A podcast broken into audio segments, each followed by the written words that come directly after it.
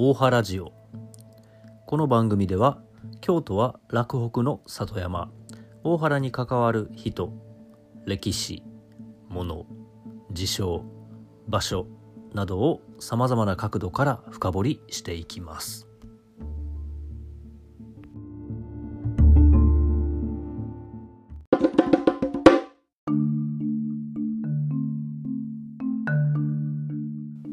どうもじゅんです。大原は昔から山の恵みを受けて成り立ってきた里山の村で山林は暮らしに恵みを与えるのみならず小原目が外貨を稼ぐ材料を提供してくれている貴重な場所でもありました。大原の農業においてはビリコと呼ばれる熊笹のような、まあ、小さな笹を細かく刻んだものなどを肥料として使用したりあるいはビリコは貝桶貝桶と呼ばれる桶に細かく刻んで米ぬかと一緒に煮立たせて冬場の牛の飼料餌として使用したりですとか、まあ、そういう使い方をしていたようですけれども、まあ、そんなビリコを使ったりさらには正月に行われる寄り合いの目的重要課題の一つとしてはイノシシをどうしてやろうか虫害対策をどうしてやろうかといったネタが上がるほどに山森は昔から非常に身近にありました。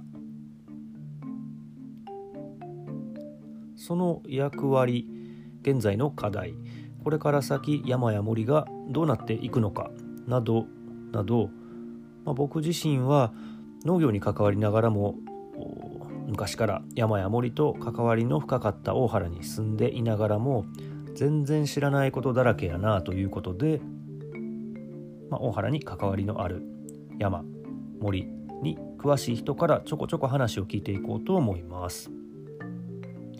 今回はナビゲーター役にお友達のお二人をお呼びしての取り留めのない雑談となっています。それではどうぞお聞きください。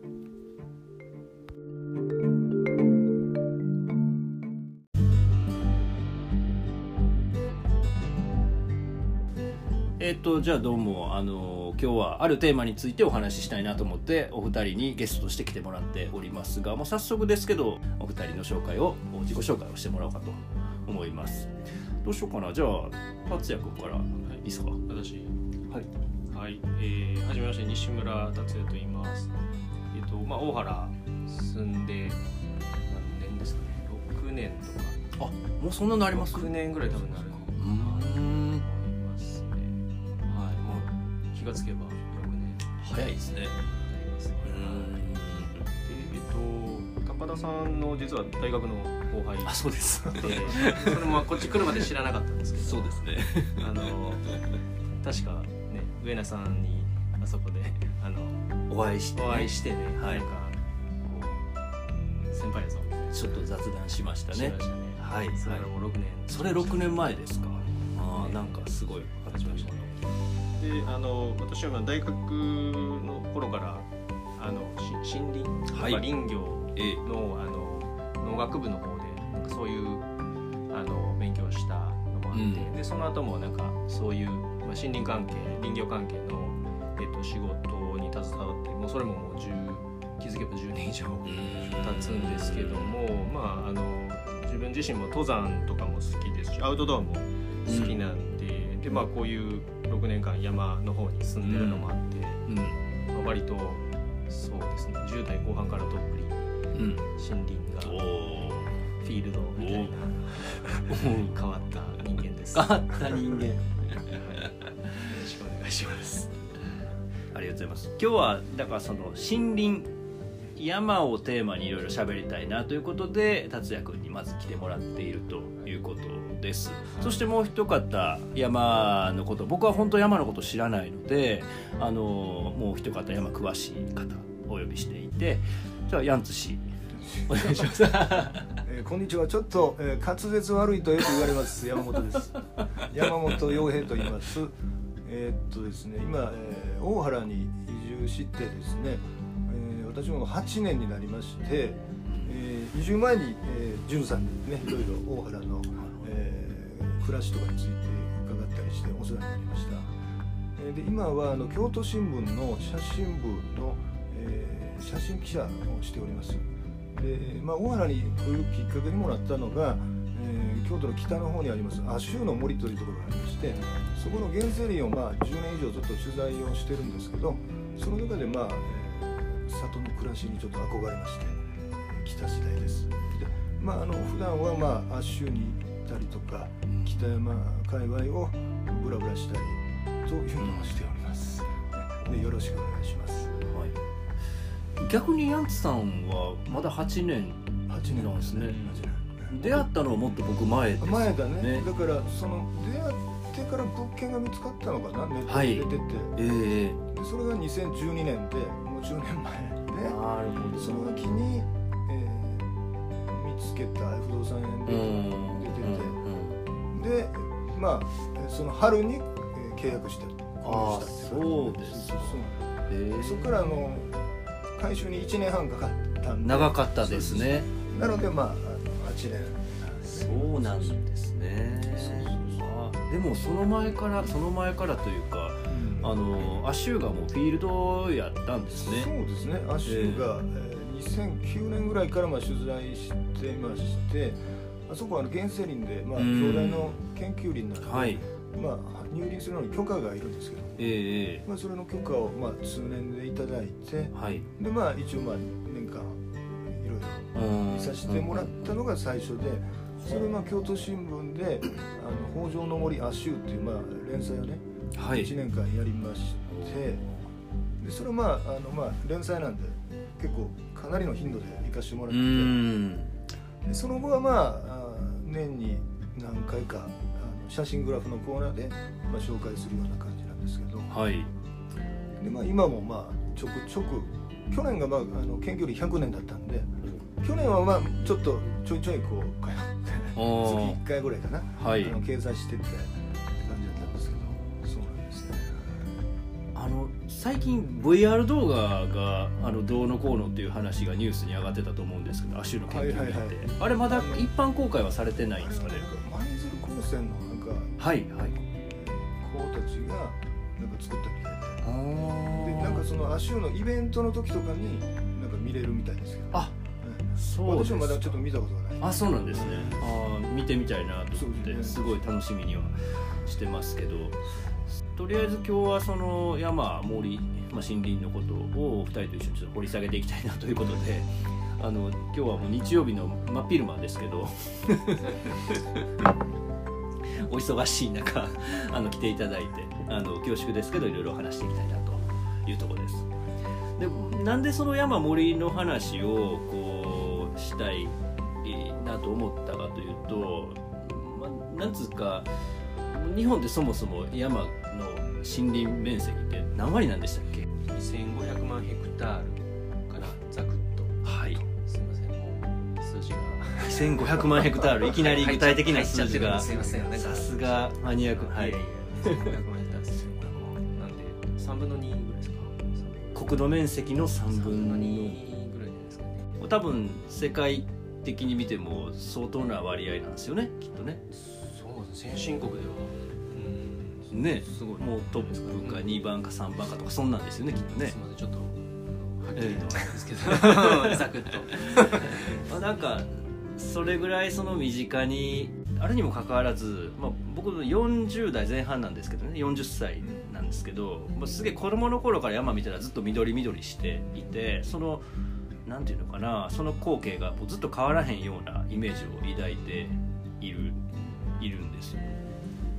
まあ、秋はなんていうか紅葉して大原はちょっと人工林多いからあんまり紅葉ないけどあの痩せとかすごい綺麗やなとか、まあ、そんなイメージ。で、えー僕自身は農業をしているので、まあ、農家の目線から言うと、まあ、15年14年前に収納して、まあ、すげえ獣が収納した時よりもこう獣害の圧力というかすげえ高まってきてるなっていう印象であったりとかあこのままやったらまずいんじゃない？みたいな、まあ、そういう印象があると。あるんすけど、まあなんつうのか実感としてはもう本当その程度というか農業やっててもえらいそのじ実際的な距離は短いのに。あのすげえ距離あるな全然知らんなっていうイメージがあって、うん、ところがなんつうか僕らよう仕事で一緒になってる70代ぐらいのおっちゃんとかはよう松茸取りに行ったんや。今でも取りに行くけど最近は全然取れへんみたいな話を聞いたり。そういえば子供の頃僕も親戚のおっちゃん連れて行かれて山入って松茸どうの本とかあったなとかなんですけど今はすげえ隔たりがあるいうのか、まあ、その辺そのイメージの隔たりをちゃんとこう払拭して山のことをこんだけ身近にいるんやからもっと知りたいなって思ったのが、まあ、きっかけの一つしてあってで以前達也君にはいろいろとお山の話を聞いた時に記憶に残ってる言葉があって今我々が見てる山のイメージというか杉の姿っていうのはかつて日本人が見たことのない大きさの杉杉だったというか。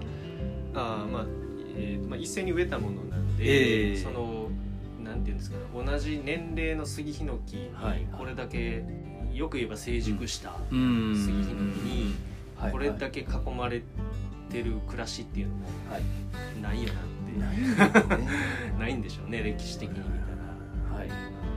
そうなんやなって思ってその昔からずっと山ってこう緑緑してるイメージやったんですけどよくよく考えたらそんなわけないなというかなんかそういう話もいろいろちょっと聞きたいなと思ってあの、まあ、大原の山掘り下げたいけど日本の山の森の歴史というかそんなのも含めていろいろ聞いていきたいなということでなんですけどどんな感じで聞いていこうかな。あのどうですか今の話聞いて。僕ぐらいその遠遠くにいる人に対して山の中もうどっぷりのお二人としては一般の都市住民の抱いてる山と山のイメージときっと中に入ってるお二人と全然なんか思ってることとか違うんじゃないかなどうですかね。まあいろいろなんかこう山の捉え方っていろいろあると思うんですけどなんか自分よりはなんかこうヤンツさんのこう、うん。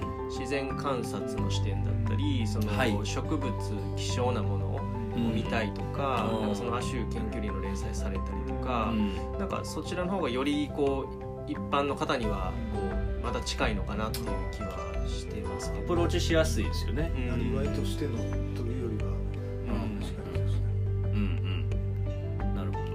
確かにキノコ取ったりとか植物ウォッチ、まあ、バードウォッチもそうなんですけどね山入ってそうですね、まあ、と登山というカテゴリーだったりね。まあ、いろいろ多分アウトドアもね広がりがあってうん、まあ、だからアウトドアがすごい一般的になりましたよね。この山ブームは約10年前ぐらいかなって気はするんですけど、まあ、それ落ち着いたけどうん。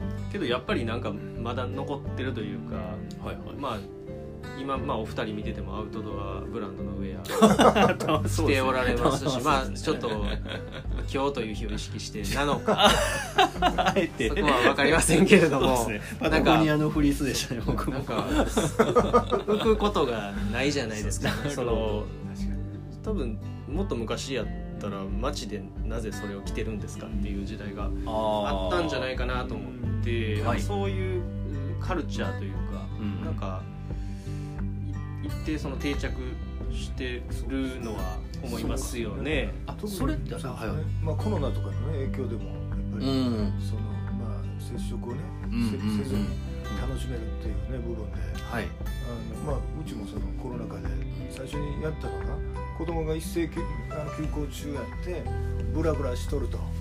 はい。これはねよくないやん。よくないと。まあそれでまああの一緒に親子で登山っていうのをやり始めてはい。それでまあ学校にもね行かない時期、うん。まあ、どう過ごすのかというので、まあ始めて。でまあ結構、まあ、大原のね山も十名山とかねあるんで、そういうのも登らせてもらったりして、うん。まあすごいはい。それは今までまた違う視点というかその、まあ、亜種で楽しんでたのとはまた違う子供との関わり方っていうのがそこにあって、本当に、まあ、多様なあの見方っていうのがね、うん。山一つとってもそうですね。うんうんうん。そっか。でもあのそっか。今でこそそれこそソロキャンプであったりとか山買ってどうのこうのとかいうアクティビティをしてる人とかも増えてきてるけどそうか。山がある森があるとかいろんなそのなんだろうなアプローチの仕方というか10年ぐらい前からなんですか？なんかブーム的にうんなん。か自分が就職したぐらいの時に、急に何だったんでしょうねあれあれ森がありました。ねうん仮があるっていうのもありましたね。カリガールね。ありましたね、はい。はい。あの持ってますよ漫画「罠ガール」っていう。僕漫画今すぐ手元にあるけど。まあそれどうでもいいけど。そうですね。うん。でも多分10年前ぐらいになんか急にへえなんか自分学生の頃からその森林の調査とかはい。してたんでなんか特に山岳部とかワンゲル部とかではなかったんですけど、うん。でもなんかこうそそういう調調査行くから結構そういうアウトドアの格好とかうん。してたんですけどやっぱりそんな格好であまりみんなしてなかったですけどやっぱその後ですかね就職してちょっとしたぐらいになんか山ブームがあったようには記憶してますけど、へえあそうなんですね。SNS とかの影響もあるんですかね。おあのインスタグラムとかあとなんかヤマップっていうのがねあ確かなんか山で言うたお何ですか？ヤマップらヤマップっていう。にヤマップっていうアプリ知らないですか知らないです。あそう。何ですかそれは？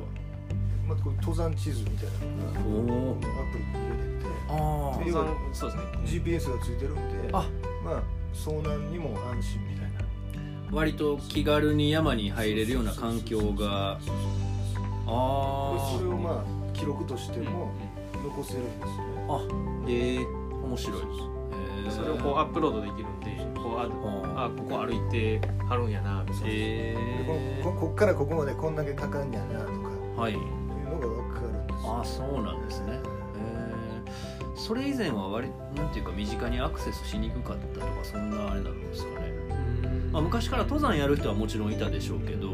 敷居が下がったんじゃないかな。ああそうなんですね。だからこういうのを持ってまあここからここなんだけど地図ね紙のはい地図で紙の地図はい。やってましたけどね、まあでも紙の地図やと自分が今どこにいるのか分かんないですもんね。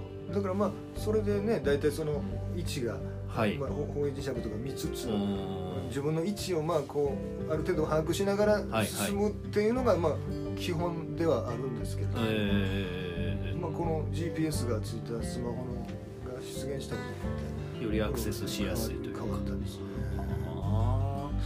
なるほどな。まあなんかそういういろいろ環境の、あのー変化というか進化によってアクセスしやすくなったところはあるのかもしれないですね。いやーしかし山ってあの本当今言われたように切り口というかアプローチの仕方が本当いろいろあるというか、あの登山もそうやしあとは、まあ、僕もさっきちらっと話した農業の観点から言ったら獣害だからハンターの方々にとってはもうなんていうかフィールドですよね、やったりとそうかそうですね、でやっぱり林業ですよね、うん林業。林業というともう日本の山ってあのもう山って国土面積の7割が山にもかかわらず、まあ僕本当全く知識ないけど、ん。とりあえず国産材うんが、うん。まあ、外材にずっと押されて最近はちょっと価格が気持ち上がってきてるんかとかそんなよくわからんけど。コロナ去年かな。去年なんかウッドショックって言葉がね、はい。ちょっと、えー。その界隈では。はいはいはい。流行りましたけど、ね、出たとか。まあ落ち着いてきましたけどね、うんうんうんうん。まあ、ただでもさっきあの登山のブーム、まあ、10年前に来たなっていう話なんですけど。うん。あのなんか同じように自分が学生終わる頃って正直山って動いてなかった動いてるあの伐採ってはい、こんな、うん。今よう切ってるなって正直思ってまして。あへえ。が大学終わった頃って本当に何も切ってなかったと思うんですよ。でようやくこの10年で、うん。まあ、注目して見てたらあ山切ってはんなってなんか干ばつとかね確かに。思えるちようにょっと明るくなったな。なったかなとうん思いますけど、それは何ですか？あのえっと達也君が学生の頃言ったらまあ10年と十数年前。十数年前。5年は経ってないと思うんですけど、かはい、うん、その頃はやっぱりまだうん。まだまだ、そその頃の林業をされてる方々も当然そのなりわいとしてはうん。やっておられたわけそうじゃないですか。ですねでまだ収穫の前の育ててる段階、まあ、なんか専門的に言うと保保育保育作業。保育あ子供と一緒ですよ。保育作業、はい。要は植えてはい。保育作業が、はい。まあ言うたら50年あっておであようやく大人になったなとスパンがすごいですね。まあまあ農業では考えられないですね。うん。50年ですね。でやっぱりその戦後すぐぐらいのやっぱりすごいその、まあ、花伐というかすごく使ってた、まあ、うん。反動があって、うんうん。まあその当時の景色は見たことないですけどまあまあ言うたら見てみたいですね。見てみたいですけど、まあ、こんな緑じゃなかったんでしょうね。うん。でそこからまあ国土の緑化を進めて、うんうん。でまあ今、まあ、70数年かな。うん経って、まあ、今のこの見た目になってるわけじゃないですか。うんうん。でまあ大体50年かかるんで 50, 50歳ぐらいから使おうかなってうんうんいううんような、まあ、ものなんで。ではい。はい。まあその辺のピークが来だしたけどやっぱり最初みんなどうやっていいかわからないし、ん。要は売り慣れてないじゃないですか。はいはい。でどう出してきて誰が買ってくれて製材っていうものが基本外材で回ってたところに、こういかに国産材に切り替わっていくかっていうのに一定時間がかかるじゃないですか。はいうんでまあこの10年はまあそういうのでこうあ山が動いてきたなっていうのをあ実感はします。ーいろいろ林業をしてる人たちも模索の中であのなんとかしなきゃいけないなみたいな動きがちょっとずつこうん実現うしてきてるっていうことなんですかね。どうしてもあの行政の施策とかなりリンクする部分が大きいのであの要はそれまでは育てる行為うんに補助金が出てたわけですよ。うん要はこれこの森を育てるために、えーまあ、間伐って間引きのことですけど、あのまあ、経費かかるから、うん。あのまあ、一部補助しますよと。うん。でそれがだんだんそろそろもう出しましょうよ。うん出さないと補助金なしでっていう。施策の切り替わりがあるわけですね。はい。それは効果があるじゃないですか。そうするとやっぱり出そうはい。とで出したらやっぱりその後ねあの使っていかなきゃいけないんでまああの川中川下の業界もまあ徐々に変わっていって。うん。まあ、あと機械化ですね。機械化は大きいかなと。作業をつけてでそううん多分なんかこう林業っていう言葉からくるイメージ。どどう一般の方が思われるかわからないですけど、まあ、木こりとか。いやもうほんま山に入って急峻な坂登って おっさんがもうなんか木に登って枝打ちしてカンカンカンみたいなやっぱそうですよね。でもみたいな。実際はもう多分そうこれが林業ですって見せられたらもうめちゃくちゃ建設現場やなみたいな。多分そう思われると思いますね。その開発じゃないですけど、いやすごい、はい。うん。なんかその機械化もやっぱり、えーはい。進んでっていうのもまああるかなと。稲刈りをこう手刈りするあのうのかな姿をイメージする都市の人たち。と同じような感じなんあですよねきっとね。あなんかそれぐらい遠い世界すぎて分からへんというか。そうですね。田んぼはなんかこう車で走ってても見かけるから、はいはい。コンバインってギリギリねまあなんか分かるか分からないかぐらいかもしれないけど、はいまあ、ええ。ああやって刈るんだなっていうのは分かりますけど、なんかこう、ね分かんないですよね。丸太がねうん。分かんないですよね、はいいやすごい面白い。どうですかヤンツさん今のお話。いや僕もその林業ねなんか日吉師匠がね大型のまあ機械使って、うん。その倒すみたいな現場をちょっと見せてもらったことがあるうんですけど、あの普通こうねチェーンソーでね一人の人がうんって切るイメージですけど、うん。そこはやっぱりもうこう大きいやつでバーンって切ってすぐそれをこう運んで並べてみたいなね、もうもうほんまにすごい速いスピードでやってあって、ただまあそれをするにはやっぱ作業像とかそのはい。道をつけてっていうのが必要みたいで、はい。そうそういう現場もあるんやなっていう、まあ、その原生林とか天然林を、まあ、楽しんでたけど、うん。まあ、その人のなりわいをね支える部分でいうとうんこういう林業っていうのがそういう世界があるなっていうのはすごく面白いですうね。ん。でまあ、なぜか僕の友人で、えー、木こりがいましてまあ林業に携わってる方が、うんはい、いらっしゃる。あのまあそのもともと飲食店で働いてたけどあの劣悪な環境飲食の業界が。ですねはで劣悪な環境でまあ辞めてね。い、はい、でな僕もだずっとアシューとか通ってたんでもうその林業いいぞいいぞって別に林業やってるわけじゃないですけど、はいあの言ってたら、その気になったみたいなどうですか？その方は今。その方はねまああのなんていうかな。ご飯がうまくなったって言ってたね食べる飯いいことですよね。一番いいこ体とを動かしてそうそうそう。でまあ時間がほら結構、まあ、朝早いけどはい。結構決まってるとかそうですね。残業が、ね、ないとか。日が沈んだら仕事できないですもんね。雨の日はまあできないしね。はい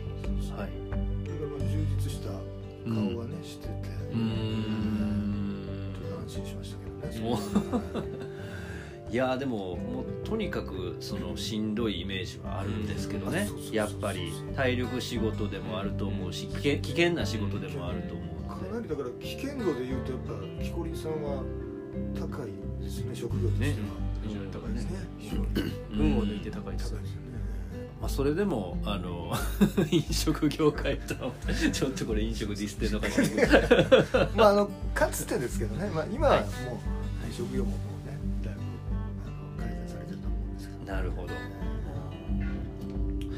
いやすごいあののっけからちょっとマニアックな話で面白いなと思ってますけど。